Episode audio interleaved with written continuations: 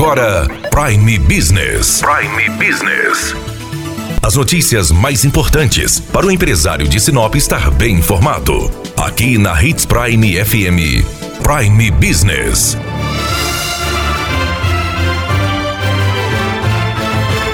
O IBOP está realizando uma pesquisa intitulada A Evolução da Prevalência de Infecção por Covid-19 no Brasil. Esta pesquisa está sendo realizada em 133 municípios. Em Sinop, a enfermeira Franciele Batista foi contratada para coordenar a equipe de pesquisadores do IBOP e para fazer a ponte com a Secretaria Municipal de Saúde. Franciele, qual o objetivo dessa pesquisa que está sendo realizada nos dias 4, 5 e 6 de junho aqui em Sinop? Essa pesquisa ela iniciou em Pelotas, no Rio Grande do Sul, e pela notoriedade até mesmo da importância da pesquisa, o Ministério, o, Ministério da Saúde ele financiou essa pesquisa e está sendo realizada em 133 municípios aqui do Brasil. Esses 133 municípios estão acontecendo simultâneo, né, em relação agora a essa quinta, na sexta e no sábado. A pesquisa é para realizar, para verificar o perfil epidemiológico, a prevalência, né, do Covid nos municípios do nacional, para ver como que a população está. Será realizada em 200, 250 domicílios. Esses domicílios são aleatoriamente selecionados por um sistema do tablet através da logitura do IBGE. Então, o que, que o IBGE fez? Ele selecionou em cada cidade aonde tinha menos é, notificações e até mesmo observou em relação quais eram os locais que tinham e não tinham. Desta forma, ele colocou de uma forma bem aleatória os bairros.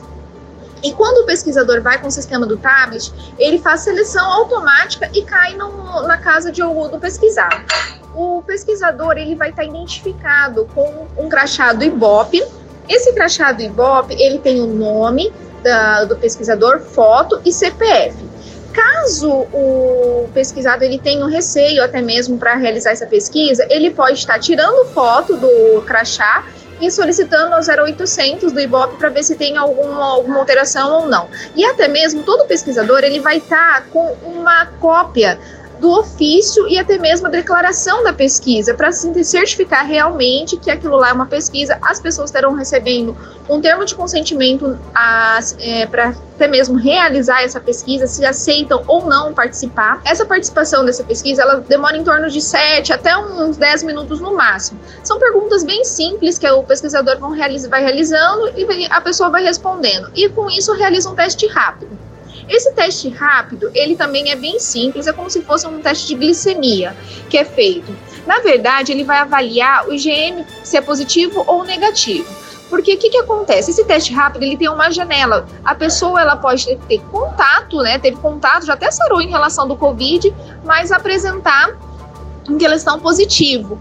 Então é importante observar que se ela apresentar o positivo no teste rápido, esse, essa pessoa será notificada né, em relação pela, pela vigilância epidemiológica. Como será isso em relação ao fluxo? Eu sou enfermeira. A partir do momento que dá um positivo, eu vou até a casa desse paciente, vou estar falando com ele e vou estar orientando qual que é a unidade de referência, né? Passando todos os dados para vigilância epidemiológica, para a parte da, das UBSs que até mesmo são a referência, eles estarão entrando em contato com ele e estarão fazendo toda a parte em questão da parte do isolamento. Ele receberá essas informações, é claro, mas até mesmo para ter essa referência, para não ter assim, ah, foi positivo, o que, que vai fazer com isso? Então a prefeitura será, uh, da parte da vigilância epidemiológica, saberá de tudo que vai estar acontecendo. E até mesmo é importante ressaltar que essa pesquisa é, é de caráter até mesmo assim, se a pessoa quer ou não quer participar.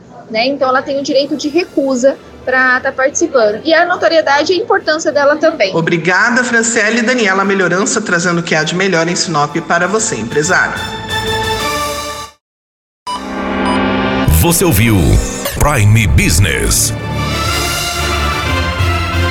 Aqui, na Hits Prime FM. De volta a qualquer momento na programação.